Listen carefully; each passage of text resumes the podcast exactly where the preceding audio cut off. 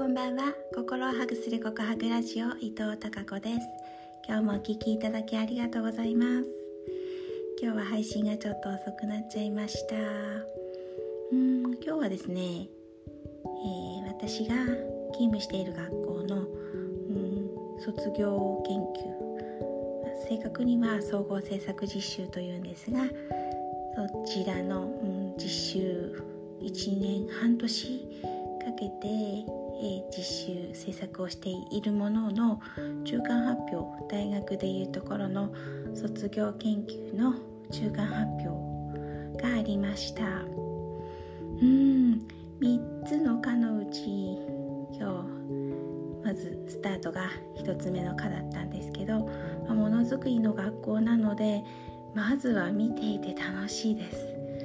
うーんものづくりは楽しいし奥が深いし聞いていてワクワクします。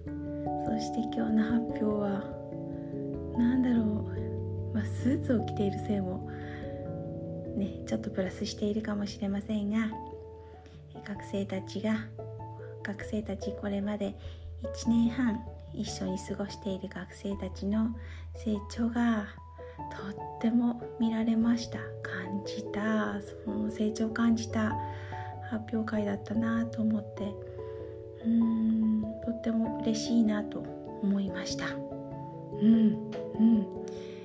ねえやっぱりすごい力はありますね。やればできるなって。見せてくれたじゃんって。思って、えー、早速、えー、なんだろうフィードバックをしたところです。うん。ということで、えー、10月はそんな中間発表がまだあと2つ続きますので他の科も楽しみだなと思っています。は